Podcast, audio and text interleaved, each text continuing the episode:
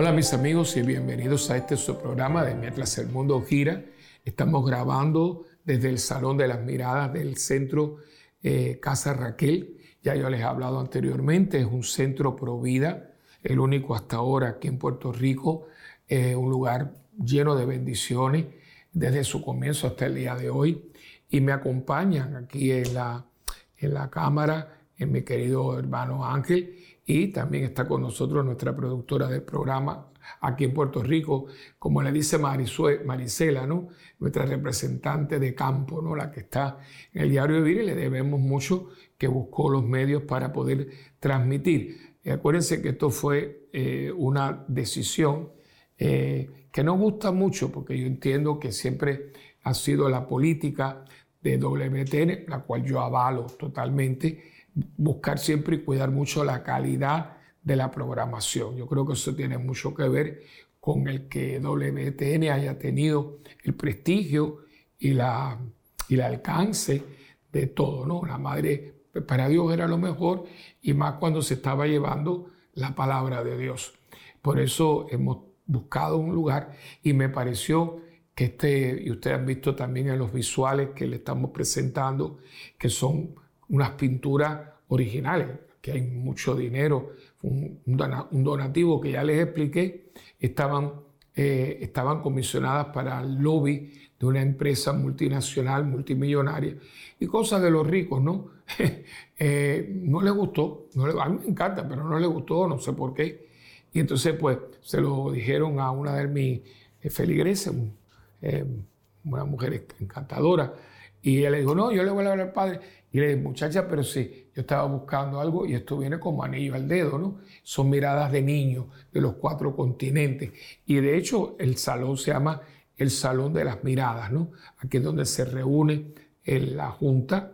Y siempre le dije, este salón eh, tenemos que hacer decisiones muy acertadas con el presupuesto, con todo, porque estamos bajo la mirada de los que son protagonistas de este lugar. Así que eh, es un lugar muy bonito eh, y a mí me dice mucho esta casa.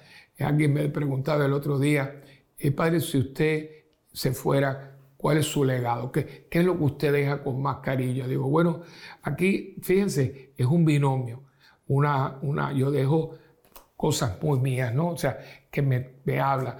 Una es muy espiritual, que la, la, la capilla de oración perpetua. Eso es para mí parte de mí.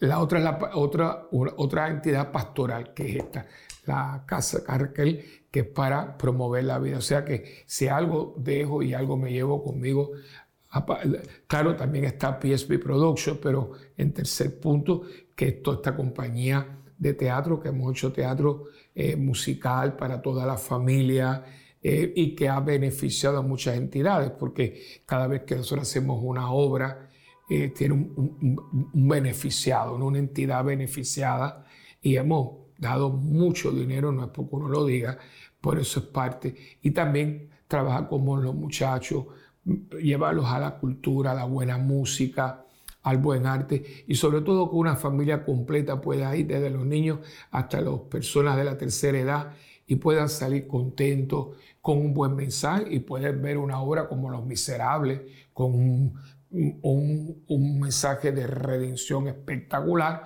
como pueden ver un Peter Pan ¿no? o una Mary Poppins. ¿no? O sea, que son eh, cosas que, que eh, es un legado que yo he podido dejar, no yo, sino porque yo puedo tener una idea, pero si nadie la avala, pues se queda ahí, ¿no? O sea, que son cosas que, pero esta es una de ellas, ¿no? Que a mí me, eh, me, me consuela mucho haber sido eh, portavoz de Dios, en el sentido de que Dios lo pensó y me lo encomendó y yo creo que dentro de mis posibilidades se ha llevado a cabo y sí, está con las puertas abiertas y yo creo que no estaré yo en este mundo y yo espero que esto siga con las puertas abiertas. Ojalá que un día esto se cierre porque ya no haya más abortos en el mundo, no haya esta plaga de abortos en el mundo. Ese sería que a mí me diga, mira, cerraron el centro Raquel porque ya en Puerto Rico no hay aborto. Digo, gloria a Dios, bendito sea Jesucristo. Mientras tanto, somos una alternativa en una cultura de muerte que es la que ha cogido mucha parte del mundo. Y entonces hoy, eh, como siempre les digo, tengo un programa que va mucho a tono con los programas que estamos haciendo durante todos estos días. Eh, ¿Por qué? Porque yo trato de, siempre la programación que tiene que ver con, con el mundo gira, son temas que añaden, atañen a cada uno de nosotros en el mundo en que vivimos. Eh, por eso hablamos del dolor humano, hablamos de la vida, hablamos de la guerra, hablamos de, de tantas cosas, ¿no? Hoy vamos a tener un programa que se llama Dios o el dinero, ¿no? Y son, fíjense que son cosas muy pertinentes. Y vamos a estar hablando de este tema en algunas particularidades, porque eh, me ocupa y me preocupa que muchas veces cuando uno habla de esto, uno inmediatamente piensa en los multimillonarios, los excéntricos, las cuestiones. Y también, también son gente que, que pudieran muchas veces compartir un poquito más su riqueza que tener un, yate con, con, pasamanos de oro y cosas así, que las cosas excéntricas de los ricos. Y también, también defender, porque hay gente con mucho dinero que hace muy buenas obras. Se lo digo porque aquí mismo o lugares, hay gente que uno le toca la puerta y con mucho gusto ayuda y no con, con, con, con abundancia, ¿no? Saben tanto. Pero yo voy a tocar hoy un punto que me parece que muchas veces pasa un poquito desapercibido y tiene también eh, con riqueza. Y fíjese que no me lo estoy sacando de la manga, ¿no? No porque los apóstoles, cuando leamos después de la pausa el texto evangélico, van a ver como lo, cuando Cristo habla de los ricos, de los pobres, etc., los apóstoles se pican, se pican, o sea, él está hablando de la riqueza y se pican, dice, pero si esta gente, los pobres, eran unos pescadores, no diría que fueran unos muertos de hambre, pero el pescador vive de lo que pesca si no pesca se muere de hambre, ¿no? O sea, ¿y por qué se irritan? Porque usted va a ver. Así que yo creo que es un programa que nos atañe a todos, porque vivimos en un mundo muy materialista, eh, donde todo se compra, todo se vende, eh, las cosas que usted y yo sabemos, y la obligación y el deber de cada uno de nosotros que nos llamamos cristianos católicos. Pero como siempre vamos a comenzar con la oración al Espíritu Santo para que Él nos ayude a encarnar todo lo que esto dice, ¿no? Que es muy importante que nosotros pidamos porque sin el Espíritu Santo no vamos para ningún lado, porque nosotros somos carnales y la carne no es mala, este cuerpo nos lo regaló Dios, hay que cuidarlo, ¿eh? pero eh, tenemos que tenerlo, tenemos que tener la rienda, porque si soltamos la rienda somos víctimas del cuerpo. El cuerpo es cuerpo y va a buscar el placer, lo que le gusta, lo que quiere, lo que, lo que tiene ganas, y ahí vienen todos los pecados capitales, son, son casi todos eh, pecados eh, de la carne, ¿no? La gula, la lujuria, la avaricia, todas esas cosas. pero hay una gracia, una gracia sobrenatural sobre todo esto que nos capacita para poder vivir no como hijos de la carne, sino como hijos de Dios.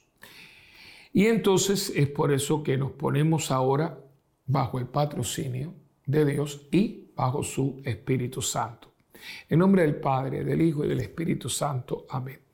Oh Espíritu Santo, amor del Padre y del Hijo, inspírame siempre lo que debo pensar lo que debo decir, cómo debo decirlo, lo que debo escribir, cómo debo actuar, lo que debo hacer para procurar tu gloria en bien de las almas y de mi propia santificación.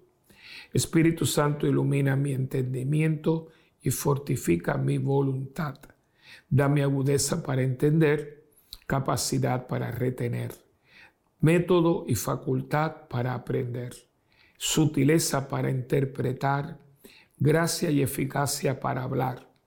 Dame acierto para empezar, dirección al progresar y perfección al acabar. Amén. María, Madre del Buen Consejo, ruega por nosotros que así sea. Bien, pues hoy le he puesto, ya como les dije anteriormente, a este programa Dios o el dinero. Eh, en la vida eh, Dios nos ha dado talento, nos ha dado medios, eh, y a través de todo esto para que nos ganemos el pan de cada día. Aunque hay mucha gente que en muchas partes del mundo, se habla de una de las terceras partes del mundo, vive en unos niveles de pobreza espantosos. No hay una igualdad y una repartición de bienes en el planeta para nada. De ahí que se esté hablando de países desarrollados, países subdesarrollados, países en vías de desarrollo, ¿no? Esas categorías que pone el mundo en su economía. Pero eh, nos ha dado el Dios de la capacidad para que nos ganemos el pan, sea usted que esté en el campo, sea usted que esté en la ciudad, eh, siempre hay para que uno pueda trabajar, ¿no? Pero cuando uno tiene, uno tiene, eh, y uno empieza ya a poder ya ganarse el pan y empieza a tener un sueldo cómodo, muchas veces se presentan retos. Por ejemplo, algo muy sencillo como que hoy en día yo un muchacho, muchacho joven, universitario, tiene un, part-time, como es un trabajo parcial, y ya muchas veces en muchos países los bancos le dan una tarjeta de crédito.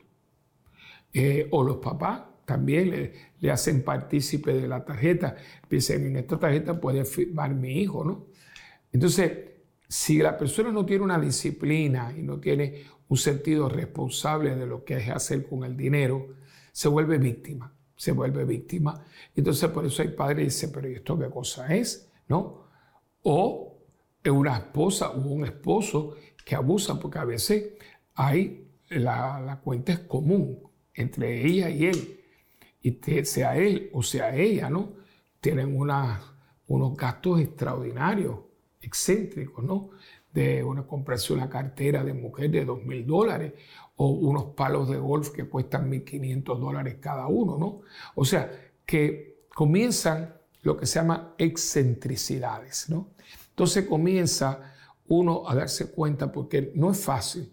Esto, vivimos en un mundo totalmente materialista y muchos de nosotros ya somos, estamos parte dentro de un de un fenómeno que es la globalización. Los países nuestros han perdido mucho su individualidad. Eh, cada país pues, tenía su, su folclore, su, su, manera de ser. Fíjese que hoy en día casi todo el mundo se pone lo mismo. Si usted va, ahora yo estuve, como le dije, en una peregrinación por Italia, pero paramos en España, en camino a Italia, y yo me reía porque todo el mundo tatuado, pantalones rotos, la gente, o sea, digo, pero aquí, aquí no hay diferencia ninguna.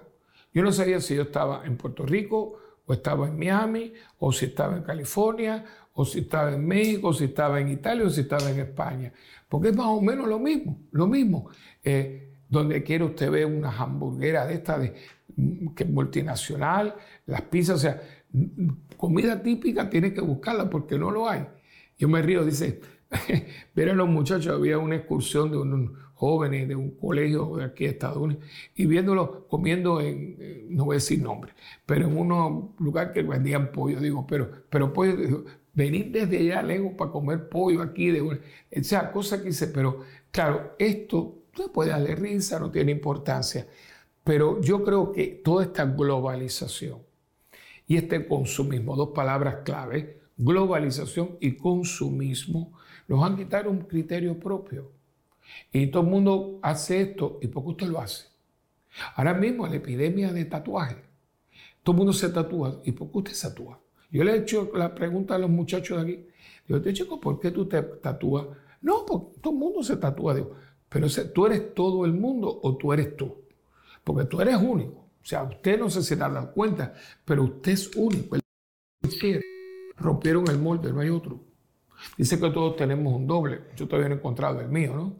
Eh, no, aunque usted fue, aunque usted sea gemelo con otra persona, físicamente sí, porque a veces hay gemelos, pero no son iguales.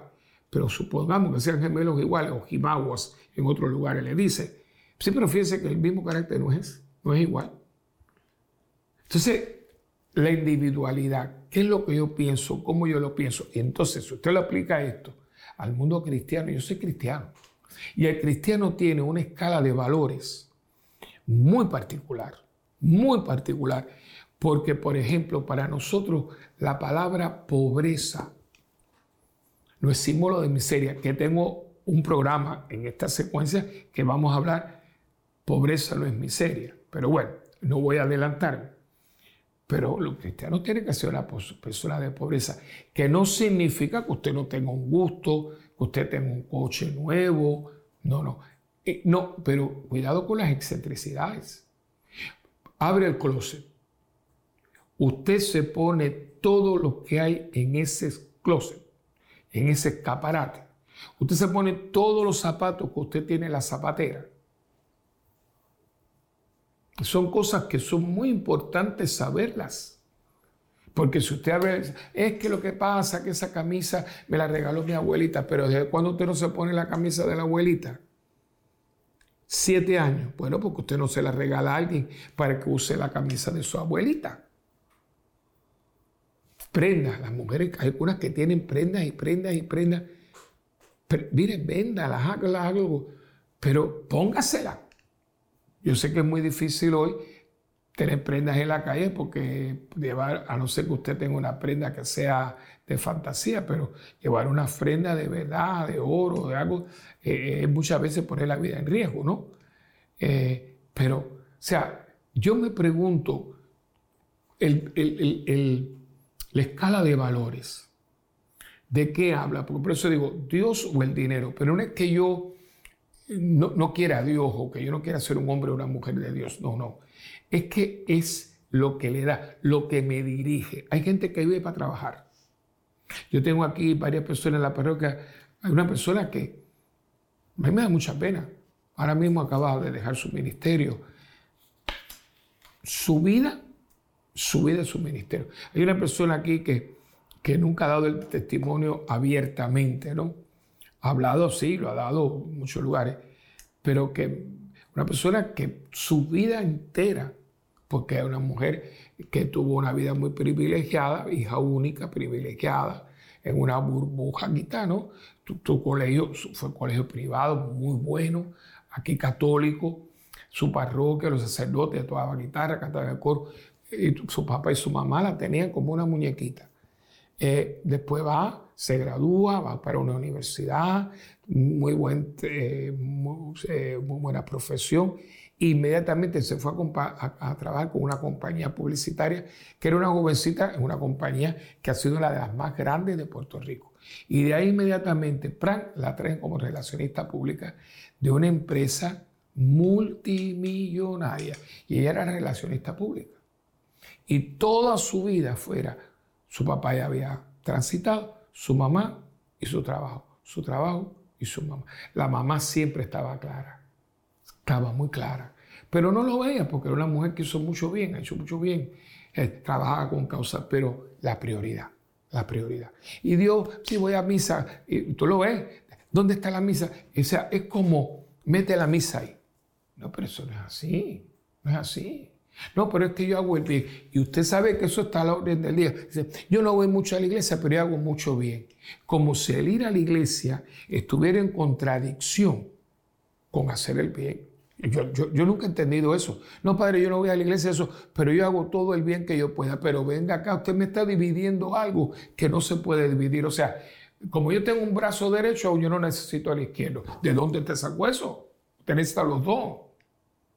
Y una persona de Dios es un hombre de caridad cristiana.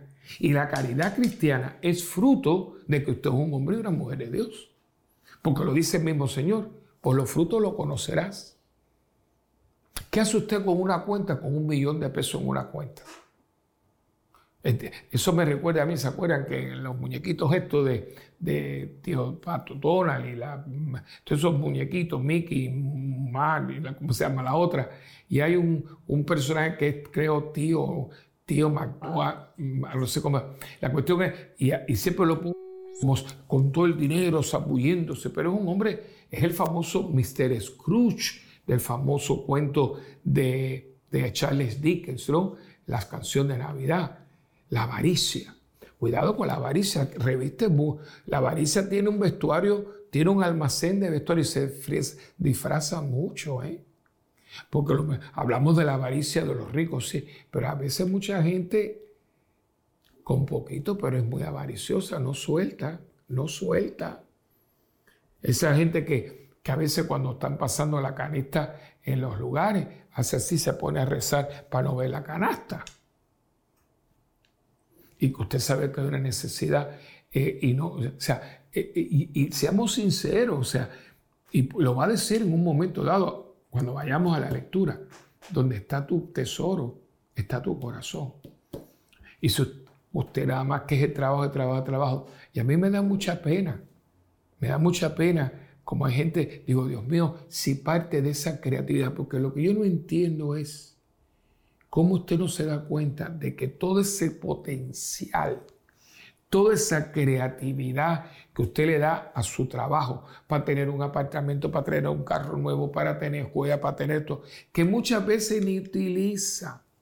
¿Cuánta gente, hermano, no ha hecho una casa con piscina? Y la única gente que se baña en esa piscina son las ranas tener una casa con piscina. ¿Para qué la piscina? Para el lujo. Pero, ¿qué movería es esa? Mira, si usted dice, no, yo quiero una casa con piscina, pero yo tengo un muchacho y yo quiero que todos vengan para acá y yo quiero que estén en mi casa y no estén en casa de otros. Yo lo entiendo y yo se lo aplaudo. Ahora, tener cosas por tener, tener una casa inmensa para dos personas, venda la casa y vaya a hacer una casa más pequeña y repártese y, viaje con su pareja, pero, pero comparta. Yo le he dicho aquí, mire, aquí, yo estoy aquí, yo no tengo nada que con esta casa. Yo esta casa donde yo estoy ahora, que yo pedí permiso para estar aquí, yo fui el artífice que Dios utilizó para hacer esto realidad. Yo aquí no vengo nunca, pero voy a preguntar a la señora, a la directora, yo aquí cuando he venido, ahora que no sé cuánto tiempo yo no venía, porque primeramente esto es, es muy privado, esto aquí es muy confidencial, aquí vienen muchas, y yo no quiero jamás estar un entrometido. Eh, yo viví aquí, yo hice posible esto, Dios mío, tú me haces, y yo me siento como el burrito de Domingo de Ramos. Ya yo llevé a Jesús hasta Jerusalén, y volví a mi corral. Y no me convertí en caballo de paso fino, me quedé burrito. ¿eh?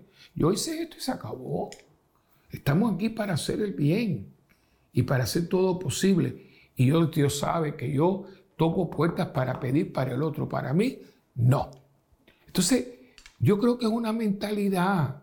Porque a veces dice, no, porque los ricos, los ricos, pero ven acá. Si tú con tu tiempo tú no lo compartes con nadie. Porque no hay mayor riqueza que el tiempo de uno, ¿eh? Porque en la escala primero viene tiempo, segundo talento y después viene tesoro.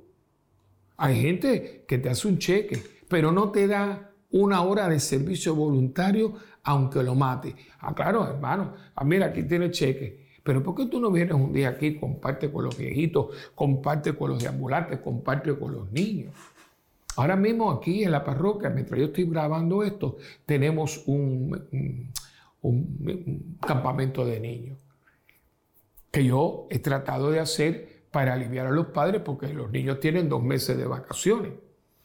Pero los padres pueden pagar porque los, campamentos están en 500, 600, 800 dólares por dos semanas. Si yo soy pastor y yo quiero el bien de mi gente, pues ¿qué yo hago? Bueno, vamos a ver si podemos. Y tenemos un campamento de 35 niños. ¿Cuánto cobramos por el mes? Usted no lo va a creer, 150 dólares. Que eso ya se van en los primeros días, pues estos niños comen. Ellos tienen ahí desayuno, almuerzo y merienda. Y toda la gente de la parroquia, mucha gente, algunos unas horas, otros otras, han hecho posible este, porque es una, que hay que hacer un esfuerzo, claro, pero merece la pena porque están teniendo estos niños quizás por todo el año un rato de esparcimiento, de jugar, de ver otros niños y no tienen el coso este de tener un celular. Eso está confiscado, no se permite en el campamento. Pero ¿cómo lo pudimos hacer si están cobrando 150 dólares? Bueno, pues que todo el mundo ha dado parte de tiempo, unos pueden venir los lunes, los miércoles, los otros, y se puede, el mundo puede muchas cosas más. Lo que pasa es que la gente no quiere. Entonces por decimos que somos cristianos. No, hermano, porque los talentos Dios se los dio para que usted con esos talentos construya el reino de Dios.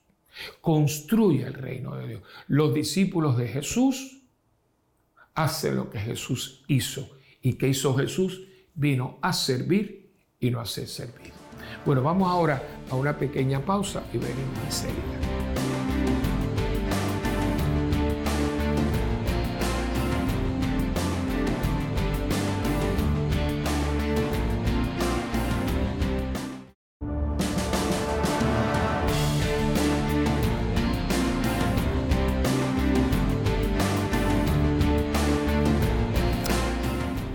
Bueno, como siempre hacemos, hoy tengo yo un texto que cuando ustedes, cuando yo comience ya ustedes van a saber por dónde voy, pero yo voy a tratar de darle un matiz, ya, porque han visto por dónde voy, ¿no?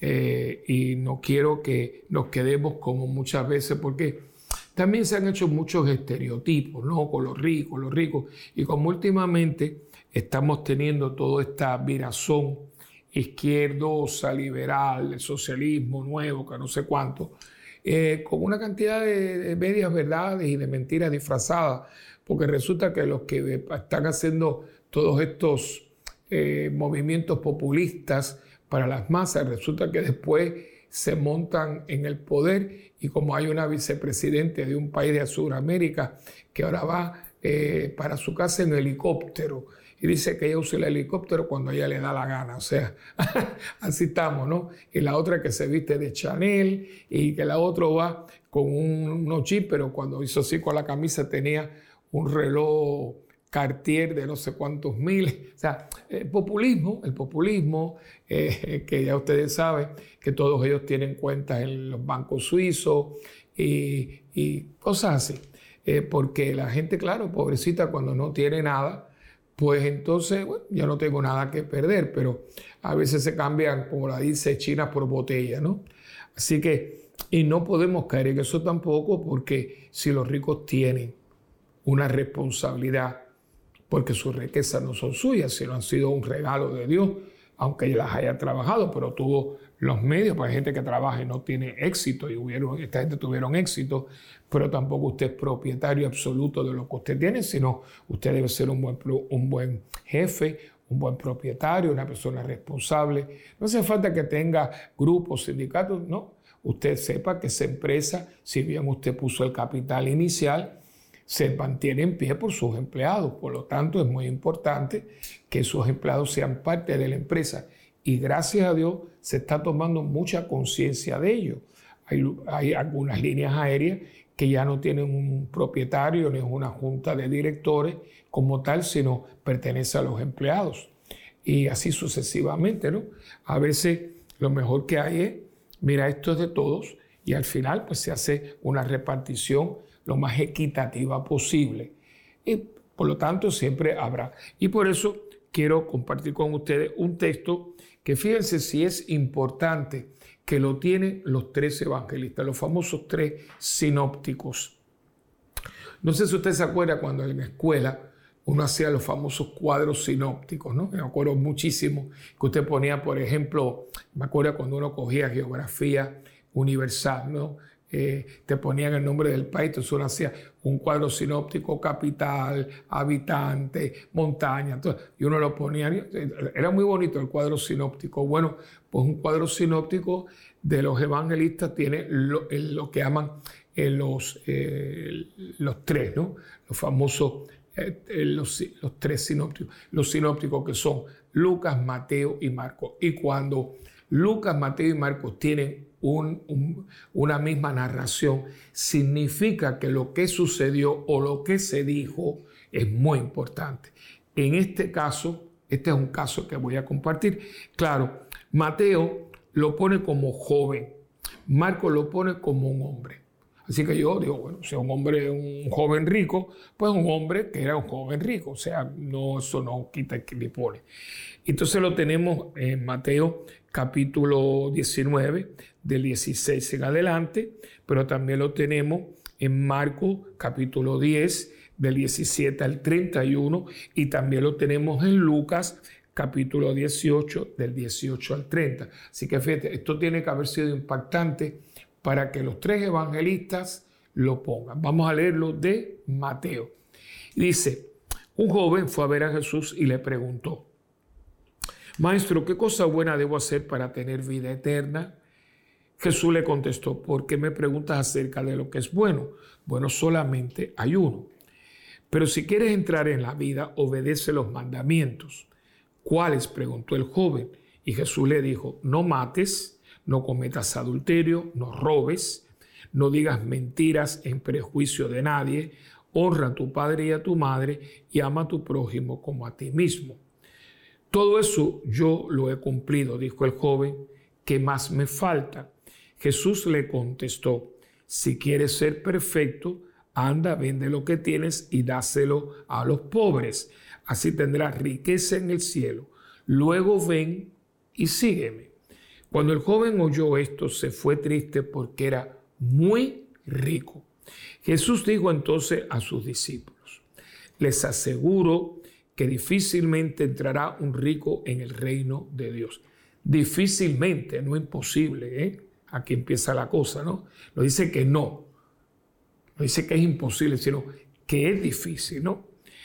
Eh, le repito que es más fácil para un camello pasar por el ojo de una aguja que para un rico entrar en el reino de Dios.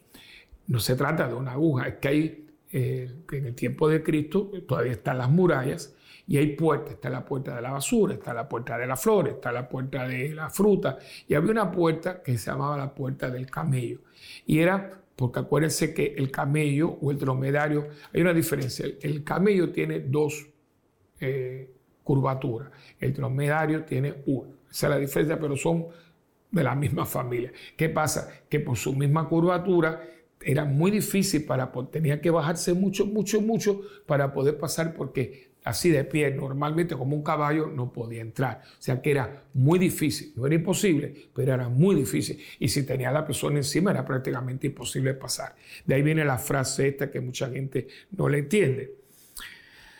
Entonces aquí viene una cosa muy importante. Al oírlo, sus discípulos se asombraron más aún y decían, entonces, ¿quién podrá salvarse? Paro si los, si los apóstoles no tienen, pobrecitos, ni donde caerse muertos porque eran pescadores, porque entonces se pican cuando Él está hablando de dinero y de riqueza? Porque ustedes lo van a ver ahora. Y Jesús los miró y les contestó cuando dice, bueno, entonces ¿quién podrá salvarse? Porque todos tienen algún tipo de riqueza, ¿no? Dice, para los hombres esto es imposible. O sea, para nosotros salvarnos es imposible, pero no para Dios. Pedro le dijo entonces, nosotros hemos dejado todo lo que teníamos y te hemos seguido, ¿qué vamos a recibir? Jesús le respondió, les aseguro que cuando llegue el tiempo en que todo sea renovado, cuando todo sea completamente transformado, cuando el Hijo del Hombre se siente en su trono glorioso, ustedes que me han seguido, se sentarán también en doce tronos para juzgar a las doce tribus de Israel. Y todos los que por causa mía, oigan esto, hayan dejado casa o hermanos o hermanas o padre o madre o hijos o terrenos, recibirán cien veces más y también recibirán la vida eterna. Pero muchos que ahora son los primeros serán los últimos y muchos los que ahora son los últimos serán los primeros. Esto es una maravilla, una maravilla. No vamos a tener el tiempo completo, pero quisiera en cierto modo resumir esto, ¿no? Porque no se trata que usted no tenga nada, pero se trata de prioridad. Esto, esto se, se reduce, se resume en prioridad. Hay gente que tiene muchísimo y como tienen muy buena eh, cabeza, pues lo que hacen es multiplicar sus ganancias. Dicen que los que son economistas dicen que lo primero que, eh, lo primero que hay que hacer es tener el millón. Que ya cuando usted tiene un millón de dólares, ya un millón se va multiplicando. Creo que es un poco simplista, pero no deja de, de, tenerse cierta realidad, porque si usted es un buen economista, tiene unos buenos contables y unos buenos administradores, lo que empiezan a jugar con los intereses y se van multiplicando, ¿no? Usted, usted deposita un billón de pesos en un banco y los intereses son bastante cuantiosos, ¿no? Y comienza a multiplicarse. Entonces hay personas que a medida que tienen, abren fuentes de trabajo, le crean muchísimas buenas prebendas a sus, eh, a sus empleados, cuidan de su, de su retiro, cuidan de su gente. Hay otros que son muy brutos, muy brutales. La palabra bruto no en cuestión conocimiento, sino eh, gente brutales que te despiden así a casa. Eh, yo lo tengo porque a mí no se me olvida. Yo, mi prima que pobrecita ya murió, eh, aquí trabajaba en un banco. yo me acuerdo de las peleas que yo tenía con ella, con Farah, que en paz descanse, porque era un medio. Y ella en, el banco, que ya no existe, ella ni almorzaba, podía este, el campo se dijo, decía, tienes que coger, todo el mundo coge su hora de, almuerzo. No, que esto, lo otro. Bueno, era una cosa enfermiza. ¿Y usted sabe lo que pasó? Que nuestra madrina, la, tía de ella, mi madrina Carmen, que paz descansa, se murió. Y no había pasado una semana que el banco la votó. O sea, que tuvo dos pérdidas en una misma semana. Porque Carmen había sido su madre, porque su hija quedó huérfana y la adoptó. Así que tenía el dolor de haber perdido a su madre y al mismo tiempo la votaron una empleada ejemplar. Pusieron unos ajustes y no tuvieron piedad, porque por lo menos le hubieran dejado el mes completo, no votarla al menos de una semana de la muerte. Pero ven, pero uno se preocupa que a todo lechón le llega su nochebuena, porque ese banco terminó como el rosario de la aurora. ¿Ves? O sea, que la gente no se da cuenta. Y esto, esto es mucho más que los ricos y los pobres. No, no, yo conozco pobres que son muy ricos y conozco ricos que son pobres, porque no tienen nada suyo. Gente que, que se muere. Ahora mismo yo estuve en Italia y murió una figura, ¿no? Fue primer ministro, un hombre que tenía un canal de televisión, Berlusconi, el más famoso ministro italiano. Y eso fue porque fue un personaje. Algunos lo odiaban, otros lo querían, pero fue un personaje, fue primer ministro, presidente de Italia. Y un hombre muy famoso. Eh, claro, del jet set, un hombre multimillonario. Y, pusieron algo que llamó mucho la atención, la distribución de su, su herencia. De hecho, eh, tenía no sé cuántas eh, entidades y todo. Pero fíjense qué cosa, a ninguno de sus hijos le dejó todo. Lo dividió entre sus hijos, los del primer matrimonio, segundo, de su hermano, su hermana. Ahí todo el mundo mojó, mojó a todo el mundo y otra lo dejó a entidades sin fines de lucro. Bueno, todos los noticieros. Estoy dando la noticia como lo digo, no digo más nada, ¿no? O sea, si usted se muriera ahora, vamos a empezar, y usted tiene algún tipo de herencia, usted ha pensado cómo va a hacerlo, porque fíjense, muchas veces al no hacerlo, hermanos de sangre no se van a hablar unos con otros por un techo cuatro paredes y un piso. Qué, lastimoso que un padre, por no haber planificado, haya dejado una herencia que ha dividido a sus hermanos al punto que uno no se hablan con otros. Tengo en mi mente a varios, ¿eh? Que no se hablan, porque sin mami, y se lo digo, no sé su país, pero aquí en Puerto Rico hay un montón de casas que usted, pues si esa casa lleva tanto tiempo ahí cerrada. ¿Saben por qué? Herencia. Por problemas de herencia. Cosa que usted dice, pero ¿cómo es posible? O sea, que yo dejo algo y lo que yo dejé, lo que fue, es para prejuicio, división y enemistad de mis propios hijos. No, yo le voy a dar una recomendación.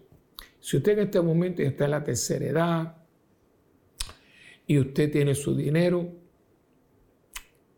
disfrúteselo.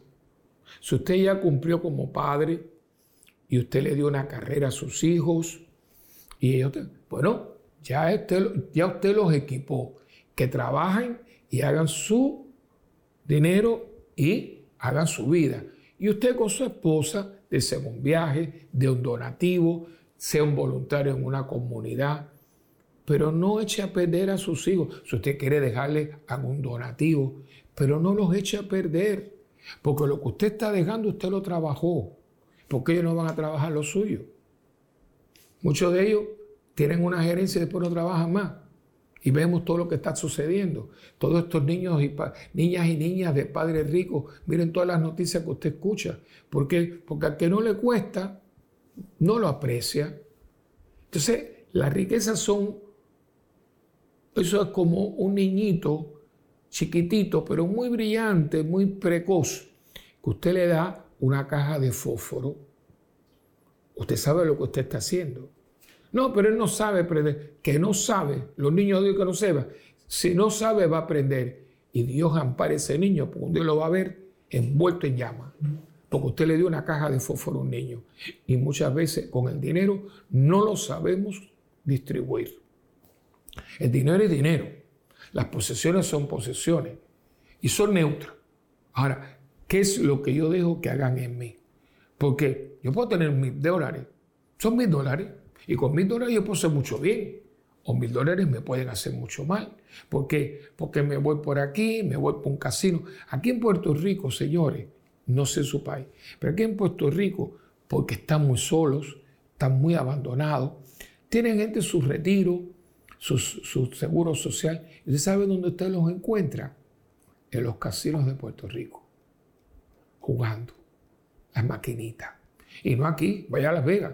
Ustedes creen que Las Vegas, sí, en Las Vegas está la gente de afuera, pero hay mucha gente que va allí solo, porque como no, se entretiene y como allí te dan comida, te dan merienda, te dan bebedera gratis, porque yo no soy bobo, mientras más la gente está entretenida y más come, más tira el papá y juega, ¿no? Qué tristeza, qué tristeza, ¿no? Dinero que me enreda, dinero que me, que me acaba, dinero que acaba conmigo.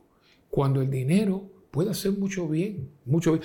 ¿Dónde estoy yo? Aquí, ¿dónde, dónde estamos haciendo este programa? En Casa Raquel. Esta entidad, y yo le di todo lo que ofrece. ¿Cómo se mantiene? Con donativos. Y de hecho la señora dice, padre, estamos un poco apretados, porque aquí en Puerto Rico la electricidad es muy cara y todos los servicios son gratuitos. En este país hay tanto dinero. Aquí una persona dice, tranquilo, que todas las semanas, todos los meses pues, pero no se le ocurre a la gente. No se le ocurre. Yo cada vez que veo los maratones para esto y maratones para el cáncer, para la distrofia muscular, hermano, con los millonarios que hay en Puerto Rico y en toda América Latina y en Europa, no hay razón ninguna para que estas entidades estén boqueando muchas veces. Y más todavía, cuando en muchos países, incluyendo este que vivo yo, está en pie por las entidades sin fines de lucro, donde la gente tiene sueldos, pero muchas veces trabajan 4, 5, 10 horas gratis. Ahora mismo como en COVID, muchas entidades de sin fines de lucro siguieron trabajando sin dinero, por, vocación. No voy a decir porque no quiero que usted diga el padre de este partido ni el otro. Hubo un presidente en Estados Unidos que fue el que empezó y ya menos mal que lo han seguido, que dijo, no, hay que ayudar a las entidades fines de lucro, porque las entidades fines de lucro, menos mal que se le ocurrió. Nosotros estamos como gobierno tratando de ayudar a este que lo deambulan, pero si hay gente que lo está haciendo, pues en vez de nosotros estar inventando como gobierno y creando más burocracia de la que hay, vamos a darle dinero este a la gente que lo hace, que tiene vocación, que muchos son de algún tipo de iglesia, de algún tipo de personas totalmente filantrópicas, y, ellos lo, pueden, lo están haciendo mejor con nosotros. Lo han hecho con el sudor. Vamos a ayudarlo, porque nadie, un gobierno no lo va a hacer como ellos.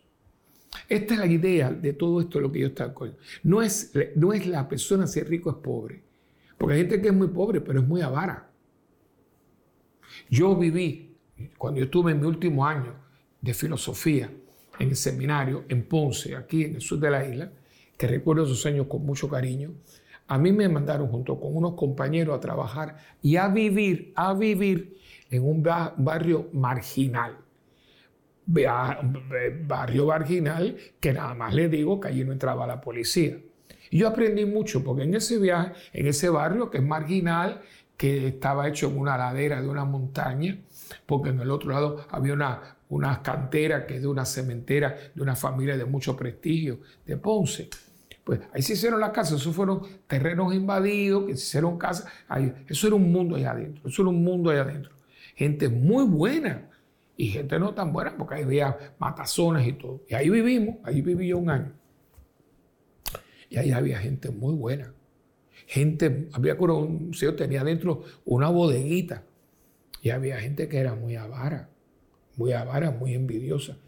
El dinero no es, es la persona. Y la persona que está centrada, la persona que tiene un toque de Dios, la persona que tiene a Dios en su alma, tenga dinero o no tenga dinero, es una buena persona. Y la persona que no tiene a Dios en su corazón puede ser muy rica o muy pobre, pero el corazón lo tiene de piedra. Porque no es el dinero, es lo que el dinero hace en uno, pero ¿qué es lo que hace en uno? Lo que uno es. Porque a mí usted me puede dar mucho dinero, pero por ejemplo, esta casa, yo le daría lo que yo no tengo. Y todo lo que he tenido he podido compartirlo con ellos. Le digo esto porque estamos viviendo en un momento que no es el dinero, es la actitud. Y primero, si usted es una persona que usted nunca tiene tiempo para nadie, claro, por supuesto que el dinero que usted tenga nunca va a ser para nadie, porque usted nunca tiene tiempo para nadie. Y si usted no tiene tiempo y todos los talentos que usted tiene solamente para su beneficio y usted se baña pero no salpica, cuando usted tenga dinero va a llevar lo mismo. Porque todo empieza con la... ¿Sabe cuál es la palabra aquí clave? Generosidad. Espíritu de generosidad. Que se acuerdan en el programa que hablamos del amor. Uno de los rasgos del amor verdadero es que es una persona generosa. Con mi tiempo, con mis talentos. Y yo siempre, mi madre me decía, si tú quieres que alguna persona te haga algo, busca una persona que está ocupada. Pues la gente que sí, verdaderamente está ocupada siempre busca el tiempo. La gente que es vaga siempre tiene una excusa para no hacer nada. Y claro, no hace nada, nunca va a hacer nada con los talentos que tiene y mucho menos dar de lo que tiene. Porque no es cuestión de chavo, como decimos en Puerto Rico, o de dólares, o lo que usted le llame a la moneda. Es su su, manera de ver la vida. Y yo siempre digo, yo estoy endeudado con Dios y con todo el mundo, porque todo lo que yo tengo puesto, vamos a empezar, aunque yo lo haya pagado, yo no lo hice. Todo lo que tengo, desde la ropa interior, las medias, los zapatos, el traje, la camisa, el pantalón, yo no lo hice, yo no sembré el algodón, yo no lo recogí, yo no hice el tejido, yo no, yo lo confeccionó. Todo esto viene de alguien, así que yo estoy endeudado con el que ah, que usted lo pagó, pero lo pagó que yo puedo tener dinero, si nadie se trae, no puedo comprarme un traje. Pero ve, es una visión, es una visión. Y yo creo que mucha gente ha perdido la visión. Por lo tanto, hay gente que tiene cinco pesos y se cree rico, y hay gente que tiene mil pesos y se ve pobre. Todo depende con el cristal con que usted mira lo que usted tiene y lo que usted es. Y de eso se trata. Por eso le está diciendo al Señor, el que sabe lo que tiene y de quién viene y para qué es, ese sabe que todo viene de Dios, porque sin Dios no se tiene nada, ni el aire que respiro. Porque yo no sé si usted pagó el oxígeno que usted consumió este mes. ¿Verdad que no? Óigame, y pregúntele a un asmático loco, que no. O sea, ay, porque usted tiene unas ideas. No, hermano, pregúntele que hay mucho asmático y sabe lo que el asma No puede respirar. Y usted tiene hoy, está respirando, y yo también, un oxígeno que no pagué. ¿De qué nos estamos vanagloriando cuando hay tantas cosas gratuitas en la vida? Y a Dios no le damos ni las gracias. Por eso el que no le da la gracia a Dios ni a nadie, que es un mal agradecido, por eso tiene dinero y no lo reparte. Pero el que está consciente de que todo lo que tiene y todo lo que es es gratuito. Oiga, hermano, con una mano tiene y con una mano da. Y hay mucha gente buena. Porque esto mismo, los voluntarios, ese, ese, ese campamento que se está llevando, todos son voluntarios. La parroquia nosotros es pobre. por esto. Yo estoy en una barriada de San Juan, una, una barriada. Y camina porque la gente es buena. ¿Por? Porque sabemos que juntos podemos. Porque usted podrá tener un millón de pesos, pero si usted no tiene nadie con usted, ¿qué usted hace con el millón de pesos? Guardarlo. Hermano, nos necesitamos y una persona no tiene precio. Eso que dijo uno por ahí, que todo el mundo tiene un precio, es falso. Y si alguien nos quisiera poner precio, nunca lo podrá pagar, porque usted sabe lo que usted y yo valemos, la sangre de Cristo. Y la sangre de Cristo no tiene precio. Bueno, hemos llegado al final de este, de este programa. Como siempre le digo, yo quiero escuchar de ustedes, y ustedes siempre escuchan de mí. Bueno, pues yo quiero escuchar de ustedes, ¿verdad? Y nos puede escribir a www, eh, eh, mientras el mundo gira, arroba, sí, arroba ewtn.com. Siempre se me enreda un poquito.